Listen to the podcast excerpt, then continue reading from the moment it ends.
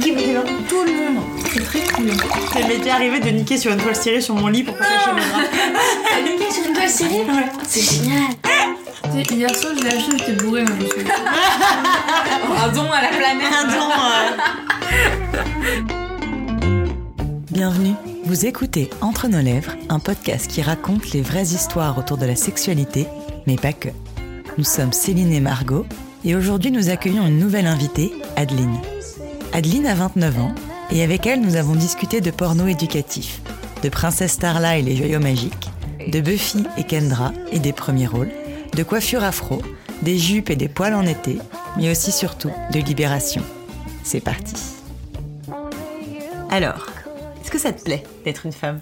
Euh, oui. Euh, Je trouve qu'être une femme, ça permet d'être beaucoup plus versatile qu'être un homme. Dans le sens où on peut beaucoup plus jouer avec son image. Donc euh, à la fois, euh, à la fois en termes de vêtements, à la fois en termes de présentation, de euh, euh, d'agissement. En fait, on est beaucoup moins jugé sur certaines choses, sur certains choix qu'un mec. Donc euh, mettons surtout sur, tout ce qui est expression. Donc par exemple la danse le théâtre, ce genre de choses-là, ou quand c'est un mec qui décide de faire ce genre de choses-là, va être beaucoup plus jugé, je trouve.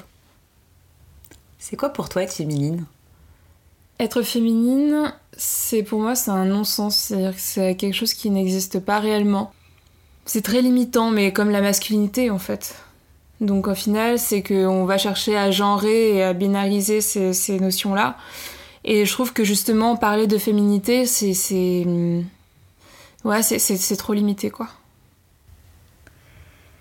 C'est quoi les principales idées avec lesquelles tu as grandi concernant les filles et les garçons, et après les femmes et les hommes? À la maison, euh, moi je jouais euh, aux Barbie et aux petites voitures et aux Lego avec mes frères, quoi. Donc c'était pas, c'était un gros jeu qui était mélangé. Euh, effectivement, j'avais des Barbie pour pour Noël, mon petit frère avait des Lego. Et, et en fait, on faisait des gros crossovers avec mes jouets, ses jouets. Et puis après, j'ai jamais eu des trucs genre dinette, j'ai jamais eu les trucs pour, enfin ouais, les, les trucs de parfaite ménagère. J'ai jamais eu de bébé non plus. Donc ouais, c'était des images qui, en fait, euh, quand j'étais chez moi, c'était pas réellement... Enfin, c'était un truc qui me semblait euh, confortable. Et quand j'étais à l'école, c'était des choses auxquelles je devais plus euh, obéir. Donc je devais absolument aussi faire semblant de d'avoir envie de jouer avec des petites filles tout le temps et de jouer à ce qu'elles avaient envie de jouer. Surtout que les jeux, c'était souvent un peu chiant aussi. C'était des trucs, euh, Ah, on va jouer les copines des, des To Be Free. Et moi, j'étais là, bah non, j'ai pas envie, quoi. Nous, on faisait aussi, euh, on jouait à Starla et les jeux magiques. Mais moi aussi. Ah, mais oui, moi aussi, moi aussi. Starla. Mais oui, Starla. Starla Ah, et Starla. Mais j'avais la cassette et tout. hein. Ah oui, d'accord. Ah non, j'étais grande, grande le- fan de Starla, moi. J'étais d'ailleurs Starla quand on jouait à Starla. Ouais, ça c'est toujours un truc. Et d'ailleurs, truc très raciste, ma pote noire était forcément Fallon, du coup. Ah, mais moi, moi j'étais toujours euh, Mélanie B. euh, Mél- Ah bah oui. Ouais, j'étais toujours Mélanie B. Bah j'étais oui. toujours. Euh, quand on jouait à Buffy, Ah j'étais ouais. forcément Kendra. J'étais forcément. euh, Donc, ouais, c'était c'était chiant, quoi. Et euh, sur toutes les histoires de quand j'acceptais bien de jouer à leur jeu, d'être les, les zouz des, des To Be Free, j'étais forcément la zouz d'Adèle, tu vois. C'était j'étais toujours un peu genre. Bon, en fait, ça me saoule, quoi. Ça- Enfin, c'est c'est pas marrant, quoi. Je- C'est limité quand même, hein. euh, Et puis bon, euh, moi j'aimerais bien être soit Buffy, soit Face, idéalement Face, quoi. J'aimerais bien les premiers rôles en fait en vrai. Mais euh, oui, oui. Et puis les, les badass, quoi. Ouais, carrément. Quel rôle ils occupaient tes parents au sein de ta famille? Euh, le rôle de mes parents, c'était assez stéréotypé. euh, Ma mère, euh, ma mère, c'était vraiment, euh, enfin, elle est assez maniaque, donc euh, elle nettoyait tout, elle rangeait tout, elle gérait tout, les courses, etc. Enfin, la totale, quoi. Et mon père, il était là quand il fallait gueuler, je crois. Plutôt là pour, euh, soit pour les engueulades, soit pour le côté un peu bonne ambiance. Autrement, c'était quand même ma mère qui était extrêmement présente, quoi. C'était ma mère qui faisait la majorité des choses, quand même. On va parler un peu de ton éveil sexuel maintenant. Est-ce que tu te rappelles de la première fois où tu as eu conscience de ta sexualité? Hmm, moi, non. Je me souviens pas, mais je me souviens plutôt de la première fois que quelqu'un a eu un éveil sexuel par rapport à moi. Et ça, c'était en fait à l'école quand j'étais en primaire, donc euh, t'as quoi, t'as 8 ans? Il y a un petit garçon, et je me souviens plus de. Je me souviens plus exactement comment il était, qui c'était. Euh, qui, avec qui je jouais vaguement, et en fait, un jour, euh, pendant, la, pendant la récré, il s'était allongé sur moi et il avait commencé à me toucher. Et puis moi, j'étais là, enfin, moi je rigolais, je disais, mais pourquoi tu me touches là? C'est un peu nul quand même. pourquoi? Et, euh, et surtout, enfin, en fait, je trouvais ça bizarre. C'est surtout, je, je comprenais pas quoi. Je disais, mais c'est pas par là qu'on fait des chatouilles quoi. Enfin, si tu me chatouiller, c'est pas ici. Et là, en fait, il y a eu un, un, un surveillant qui est venu, euh, qui l'a attrapé, euh, parce qu'en fait, il y a une, de mes copines qui, euh, qui l'avait appelé en disant Oui, il y a lui qui embête, qui embête Adeline. et il est venu, et puis là, en fait, il l'a attrapé en lui hurlant dessus, etc. Et là, je me suis rendu compte que c'était peut-être pas normal. Et après, en fait, en soi, moi, je me souviens juste d'une fois où je sais plus quel âge j'avais, c'est pareil, je sais pas, je devais avoir peut-être 10 ans, quelque chose comme ça, où je me balançais sur une chaise et en fait, enfin, le frottement faisait un truc, ça faisait comme un comme des petites décharges électriques et là en fait, je trouvais ça super bizarre. Et du coup, je le faisais de temps en temps, tu vois, je disais, bah, c'est rigolo, tu vois, c'est bizarre. Et euh, il y a une fois, ma mère, euh, ma mère qui est entrée dans ma chambre, et puis euh, je dis, hé maman, regarde, je fais ça, et ça fait un sentiment bizarre, tu crois que c'est quoi? Et là, je l'ai vu, euh, genre, devenir rouge, rouge, rouge. et, et a dit, range ta chambre. C'était vraiment très drôle, parce que du coup, j'étais là, genre, mais pourquoi elle devient rouge comme ça? Mais ouais, non, j'avais pas. Je me souviens pas exactement de quand j'ai découvert euh, ça. Et du coup, comment t'as fait ton éducation sexuelle? Elle a été extrêmement longue. Déjà, juste la, hum, la masturbation, c'est un truc que j'ai découvert aussi. euh, en fait, c'est en tombant sur un téléfilm sur Arte ou sur la 5. Et c'était l'histoire d'une gamine. Et je me souviens pas, je sais que, je sais que c'est un film qui est, euh, qui est apparemment assez connu, euh, un truc érotique, euh, mais sur une, une fille qui est à la campagne, qui est toute jeune et qui découvre en fait le plaisir sexuel au fur et à mesure, qui finit avec des plumes dans le cul, enfin bref. Avec des quoi? Avec des plumes dans le cul. Enfin bref, mais c'était un film qui était très joli. euh, pour le coup, que j'avais trouvé vraiment très, très chouette, quoi. Pour le, enfin, et, et là, c'était la première fois, en fait, que, que je me suis dit, bah vas-y, on va voir ce que ça fait. Donc, euh, je faisais en même temps qu'elle, en fait, euh, pendant le film. Je regardais, et puis, euh, enfin, je découvrais en même temps, quoi. C'était, quand tu découvres pour la première fois ton intérieur, tu te dis, ah, c'est bizarre quand même. J'ai l'impression d'avoir le doigt dans une sorte de coup de poulet, tu vois. Qu'est-ce que c'est que ce truc C'est bizarre, tu vois. Et en fait, après ça, en fait, j'ai découvert bah, tout, toute, le- toute la masturbation et c'est en fait c'est comme ça que je me suis connue et c'est comme ça que j'ai découvert aussi le plaisir sexuel. Le truc c'est que je l'ai jamais ou très tardivement euh, j'ai cherché à, le connaître chez d'autres personnes, enfin ou avec d'autres personnes. Parce que, je sais pas, j'avais l'impression que c'était très bien euh, toute seule et que. il y avait- Enfin, je voyais pas comment. Surtout, le- le- je voyais pas comment je pouvais partager ça avec quelqu'un, surtout qu'on n'en parlait pas, en fait. Personne n'en parlait. Et. euh, ou euh, juste, euh, ah, machin, elle a couché avec truc. Et puis, point. Ou machin, il a une bite qui mesure je sais pas combien. Ou truc muche, elle a ses règles. Ou, Enfin, tu vois, des trucs comme ça. Et, et en fait, enfin c'était vraiment pas il y avait pas de discussion réellement là-dessus et du coup je me disais bon ben je vais pas en parler et puis ben voilà enfin il y avait pas il avait pas trop de raisons en fait que je cherche ça Pour toi, c'était quoi faire l'amour? Pour moi j'avais l'impression que c'était un truc qui était euh, extrêmement dialogué qui était extrêmement euh, enfin dialogué à la fois avec euh, la parole qu'avec les gestes qui était vraiment un véritable échange quoi Et du coup, c'est vrai que toutes les histoires de Nana qui disaient que ça se passait pas bien, que c'était. que voilà, le mec était nul, etc. Je me disais, mais c'est quand même dommage parce que, enfin.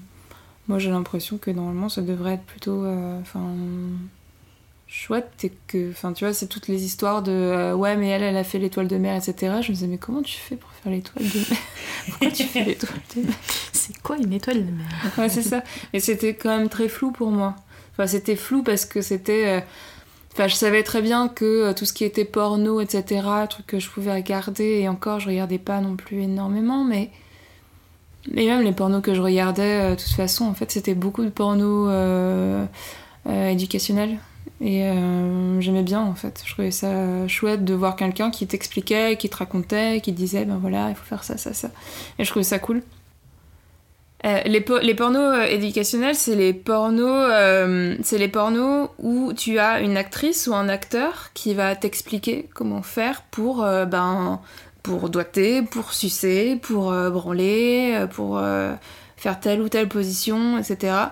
Et souvent, en fait, t'as une nana, enfin pour en tout cas pour ceux que j'ai plus vus, c'était des nanas qui étaient bah, du coup face caméra comme ça, puis parfois avec un t-shirt, parfois pas, enfin bref voilà, et avec un god et qui te dit ben voilà tu fais ça, tu fais ça, tu fais ça, tu le prends de telle façon, etc. Et puis et c'est c'est cool hein, enfin Ah ouais, ou euh, qui va le faire sur un mec ou un mec qui va te dire ben voilà moi j'aime bien faire ça, faire ça, etc. Mais après c'est assez marrant parce qu'en fait euh, enfin le autant euh, j'étais énormément dans, dans ce truc là de vouloir d'en vouloir savoir un max de comprendre comprendre ce que c'est que le sexe comprendre comment comment faire comment ça fonctionne etc mais en même temps bah, en fait enfin je, je j'arrivais pas à me débloquer avec une vraie personne quoi mon premier mec euh, avec qui j'ai couché j'avais euh, j'avais 18 ans, je crois. Et ça s'est bien passé? Non, c'était nul. Bah, c'était nul parce qu'en fait, le truc, c'est que. Il n'y a jamais personne qui nous a dit Oh, c'était trop super. bien Mais le truc, c'est que, en fait, enfin, j'étais là, genre, mais oui, mais je sens rien. Euh, je- Enfin. C'est sympa, mais en fait, enfin, je jouis pas, quoi. Enfin, je. je- Et c'était, c'était, ouais, c'était naze. Et puis le mec, il fait, euh, je vais jouer, je vais jouer. Ben, moi aussi. Je, j'en attendais beaucoup plus, quoi. Qu'est-ce que tu fantasmais? Bah, juste que ça soit euh, aussi bien que quand j'étais toute seule, quoi. Mm. C'était, c'était très décevant, quoi. C'était extrêmement décevant. Du coup, ton image du sexe, elle est née euh, de ces hum, tutoriels de porno que tu voyais ou d'autres choses encore? Non, d'autres choses, c'était euh, majoritairement les films, euh, je pense. T'as des souvenirs de films? Il y avait euh, Titanic, euh, il y avait, euh, il y avait Ghost. C'était très, c'était très moite. Et puis euh, il y avait un, puis euh, enfin je sais pas, il courait dans tous les sens et puis ça rigolait et puis vas-y, euh, ça nique un coup puis après ça repart et c'est marrant et puis tu vois il y a un truc un peu passionnel euh, qui est assez beau quoi.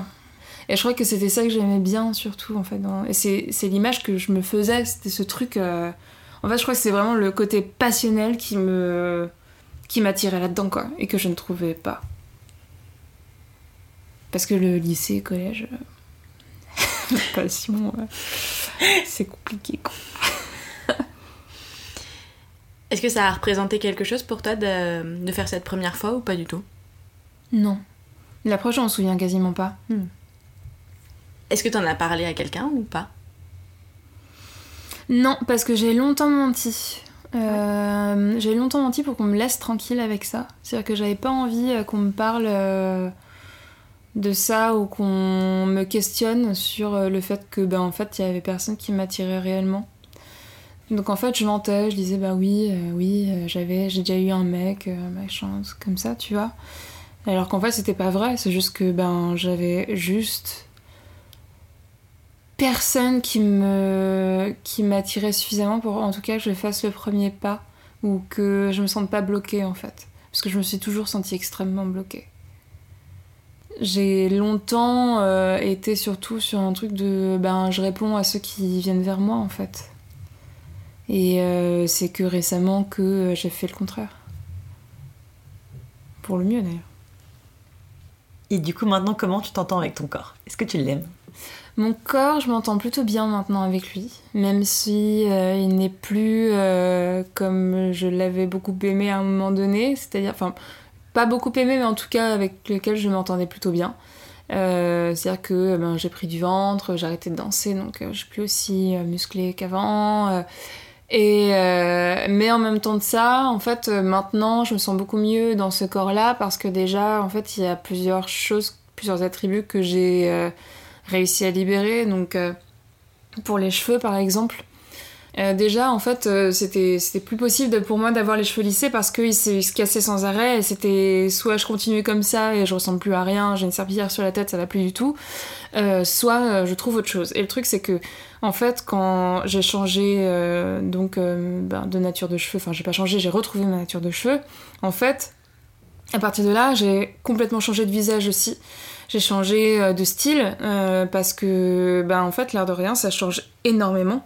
Les cheveux, c'est toujours assez radical. Et, euh, et en fait, ça m'a fait me voir complètement différemment. J'ai d'abord, euh, déjà, enfin, j'étais pas bien euh, à mon taf, il y avait trop de pression, c'était trop compliqué, donc j'ai quitté mon taf. Et en fait, déjà là, en fait, je sentais que j'avais besoin de quitter plus de choses. J'ai largué plein de trucs, donc j'ai largué mon mec, j'ai largué mon taf, j'ai largué plein de trucs. J'ai l'impression, enfin en tout cas rétrospectivement, j'ai l'impression que c'est à partir du moment où j'ai arrêté de me lisser les cheveux que je me suis sentie, euh, en, en tout cas de, je me suis sentie prendre quelque chose de d'autre et surtout de récupérer euh, la Adeline que j'ai jamais connue, que j'avais jamais connue avant en fait. Je pense que c'est ça. Tu as souvent été prise en photo et tu t'es souvent prise en photo Oui. dans ta vie. Est-ce que, est que ça te faisait quelque chose? Est-ce que, euh, est que ça te permettait d'avoir confiance en toi D'arriver à, à prendre ces photos? Ou est-ce qu'à un moment donné c'était peut-être euh, aliénant? Ou est-ce qu'il y avait un rapport ou pas du tout? En fait, se prendre en photo tous les jours, en- à partir de, de 18 ans et euh, jusqu'à aujourd'hui, c'est à la fois aliénant et c'est à la fois libérateur. Euh, aliénant parce que en fait on se construit une image, on se construit euh, un personnage qui n'est pas forcément celui que l'on est réellement. Et à la fois c'est libérateur parce qu'en fait on est beaucoup plus en paix avec soi-même. Donc pour mon cas, ça peut être aussi tout le contraire. Ça peut être aussi un moment où on, se voit tellement qu'on voit tous les défauts. Sauf que moi, ça a fait plutôt l'effet inverse, où en fait je, me voyais évoluer et j'ai juste appris à me voir différemment, à poser différemment, et en fait à, apprécier euh, et à accepter à la fois mon corps, mon visage. Donc maintenant, t'es à l'aise avec ton corps. Maintenant, je commence à être à l'aise avec mon corps. J'ai fait une étape euh, assez importante, euh, c'est que je vends toutes mes fringues en 34. Donc je m'en débarrasse, et euh, définitivement. Et puis, enfin, il y a tout un tas de choses aussi qu'aujourd'hui j'essaie d'accepter. C'est comme, ben, accepter les poils aussi, c'est tout un truc qui, qui est qui est encore très compliqué parce qu'en fait en soi euh, là euh, ben certes j'ai des poils mais bon euh, j'ai des manches longues et j'ai un pantalon tu vois. Ou euh, je mets un collant. Et quand je vais chez ma chiropractrice je mets toujours un collant aussi parce qu'en fait je, je je suis pas du tout à l'aise avec ça et je sais que je vais je vais m'en débarrasser pour l'été je le sais très bien. Parce que en fait je ne veux pas être confrontée au regard parce que je veux pas être confrontée aux questions. Moi, ce que je trouve hyper chouette, c'est que sur ton compte Instagram, tu poses par exemple avec des poils aux jambes, ce qu'on voit hyper rarement. Et euh, ça t'assume de le montrer en photo, mais pas en été, par exemple, en jupe ou. euh, Ouais, c'est bizarre, mais parce que je sais que sur mon Instagram, c'est un espace un peu plus safe. hmm. Je veux pas être une égérie poil, je veux juste être une nana normale qui, ben, qui parle aussi de ça, que c'est aussi une dictature qui est, qui est terrible et qui est extrêmement violente euh, pour le corps d'une femme, et euh, que euh, voilà, la normalité est à, est à questionner. C'est aussi une question de santé. C'est-à-dire? C'est-à-dire que en fait, j'ai une peau extrêmement réactive, donc j'ai longtemps eu des grosses taches sur les jambes parce que j'avais beaucoup de poils incarnés, etc. Donc en fait, ça faisait plein de, de sortes de mini bleus et de grosses taches aussi de, de- de cicatrisation parce que en fait, j'ai la peau métissée. Et euh, quand j'ai une cicatrice, en fait, elle est beaucoup plus euh, foncée que le reste de ma peau. Donc c'est très visible. Après aussi sur euh, sur euh, l'épilation du maillot, en fait, c'est pareil, j'avais les mêmes problèmes que sur les jambes. Donc j'avais des grosses taches, j'avais des grosses traces et, et c'était très moche en fait. C'était voilà, c'était pas beau du tout. Même quand c'est fait en institut, c'est pas beau non plus. Donc euh, voilà, et puis euh, avec ça, en fait, euh, moi je fais mycose sur mycose sans arrêt, donc plein de trucs comme ça. Et, je suis vraiment très sujette à tous ces problèmes-là, les cystites, les machins, etc. En fait, je me rendais compte que je les avais systématiquement après m'être épilée. Donc, en fait, ben, je me suis dit, bon ben, je vais juste maintenant passer juste à la tondeuse. Et puis il y a eu un jour où je me suis gourée de sabots et j'ai tout viré à la tondeuse, donc euh, en fait ça enfin c'était, c'était, voilà, comme quand je suis née quoi. Et, euh, et euh, là mon mec en fait qui se recule, enfin qui fait un petit mouvement en arrière comme ça, qui, qui dit mais qu'est-ce que t'as fait, qui, avait qui était vraiment très perturbé. Et en fait je lui dis bah je me suis juste gourée et il me dit mais t'es pas obligé de faire ça quoi. Enfin moi, euh, je, bien au contraire, euh, je préfère euh, ben, quand, quand, il y a plus de poils et juste, enfin, t'es pas obligé de t'infliger ça, quoi. Enfin. Qu'est-ce que tu préfères chez toi? Bah, ce que je préfère chez moi, je pense que c'est ma faculté à avoir systématiquement plusieurs orgasmes. Ça, c'est quand même sympa. Et je pense que c'est le truc que je préfère. Je crois que c'est le truc dont je suis le plus fière. C'est un peu le truc de super-héroïne, tu vois. Genre, c'est euh, le truc le plus kiffant, quoi. Des cinq sens, lequel est le plus lié à la sexualité pour toi? Le goût. J'aime bien bouffer le corps, quoi. Je sais pas. C'est, euh, j'aime bien ça. C'est quoi la sensation que tu recherches à travers le sexe? Euh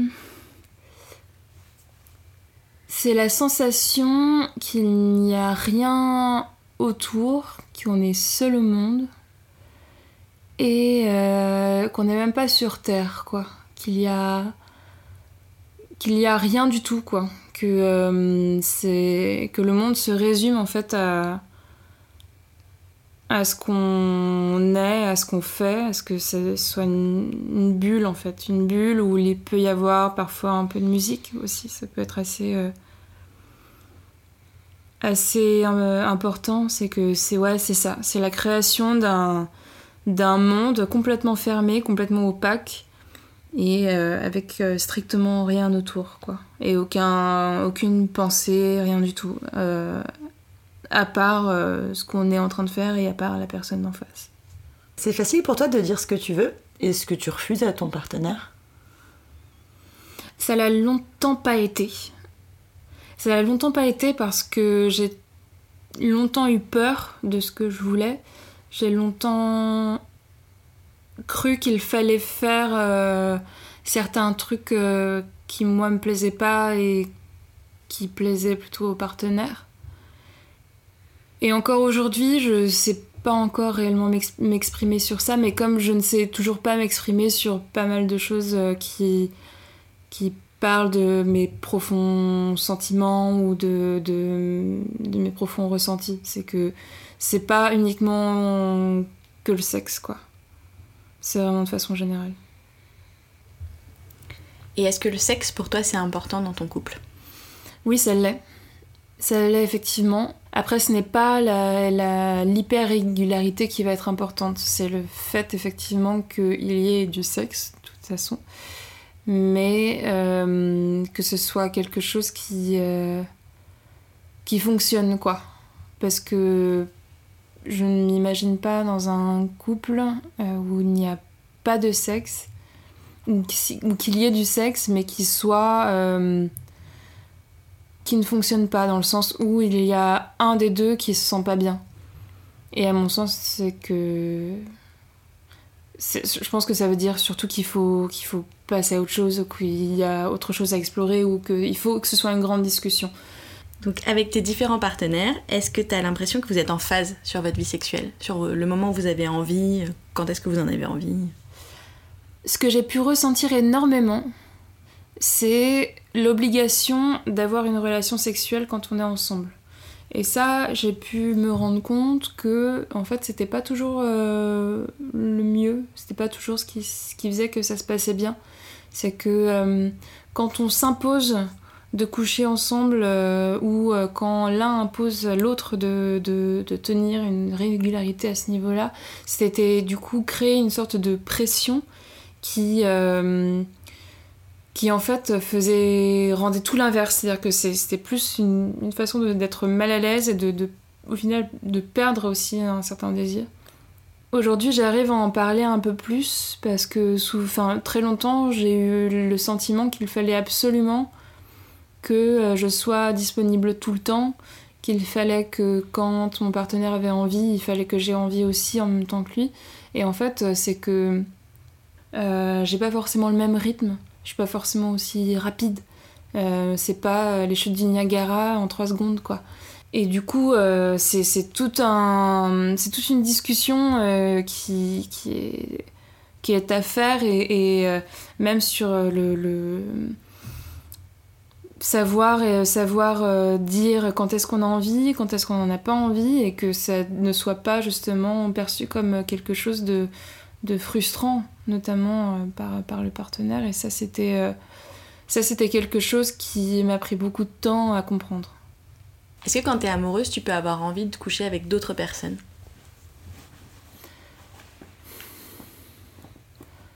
En fait, en théorie, oui. Mais dans la pratique, non. C'est-à-dire que je suis pas capable de le faire. Je suis pas capable de le faire parce que euh, j'ai trop peur. Et j'ai trop peur de, de de me perdre dans, dans ça, c'est-à-dire de tomber amoureuse en fait de la personne avec qui je vais coucher. Et euh, dans ce cas-là, en fait, de juste perdre la personne, et puis au final, qu'est-ce que je perds et pourquoi, et quelle, quelle, est ma démarche en fait là-dedans. Qu'est-ce que je cherche de plus? Qu'est-ce que je cherche de moins? Et en fait, euh, non, je, je, je, suis pas capable de faire ça. Et parce que aussi, euh, j'ai ça voudrait dire que si moi je le fais, il faudrait que j'accepte que, mon partenaire le fasse. Et, euh, et, je sais que moi je serais incapable de supporter que mon partenaire me trompe, c'est pas vraiment ça, mais couche avec d'autres personnes en tout cas.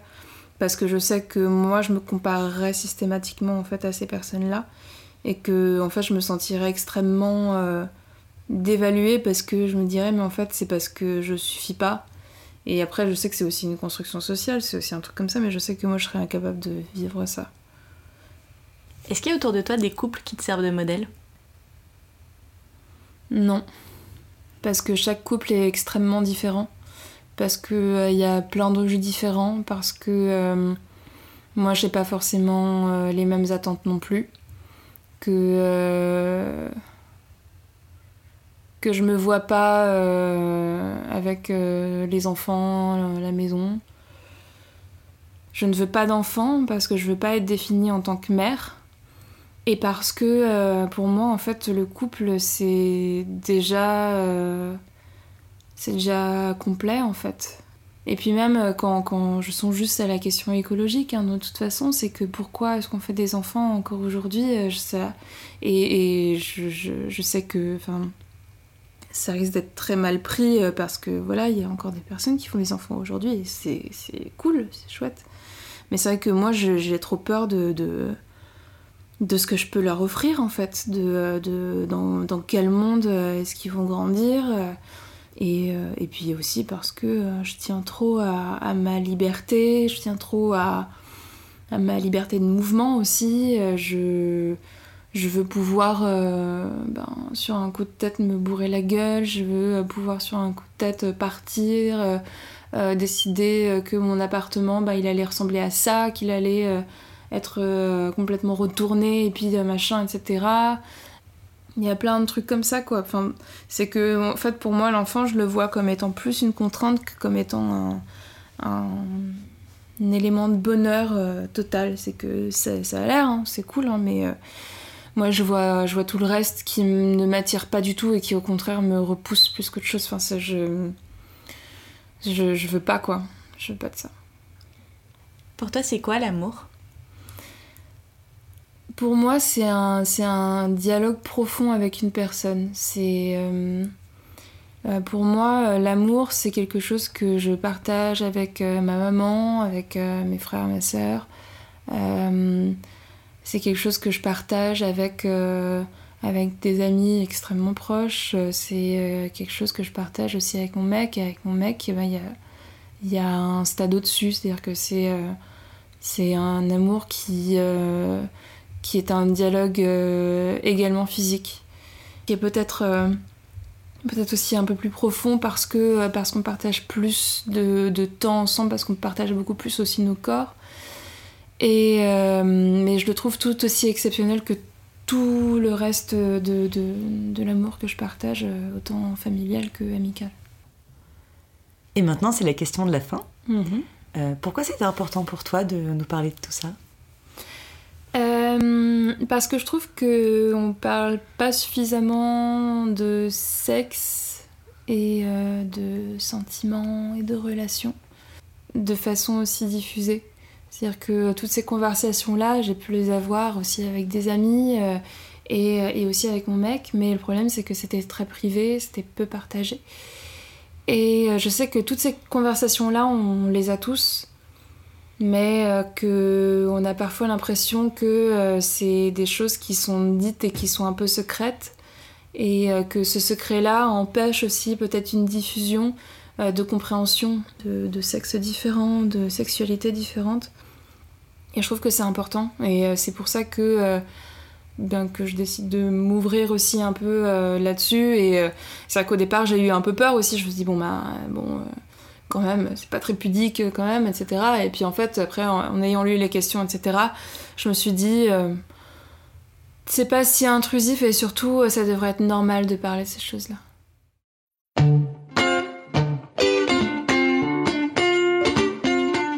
Pour ne pas rater le prochain épisode d'Entre nos lèvres, abonnez-vous à ce podcast. Vous pouvez également nous suivre sur Instagram, Facebook et Twitter, at Entre nos lèvres, ou sur notre site internet entrenoslèvres.fr où nous écrivons aussi. Et n'oubliez pas de vous inscrire à notre super newsletter. Tous les 15 jours, à l'annonce du nouvel épisode, on partage avec vous 5 chouettes recommandations. Des livres, des films, des articles, tout ce qui nous a plu ou touché ces derniers temps. Promis, c'est cool. Ah oui, et puis le montage et le mixage de cet épisode ont été faits par Claire Sarfati et la musique du générique par Martin de Bauer. Allez, à dans 15 jours.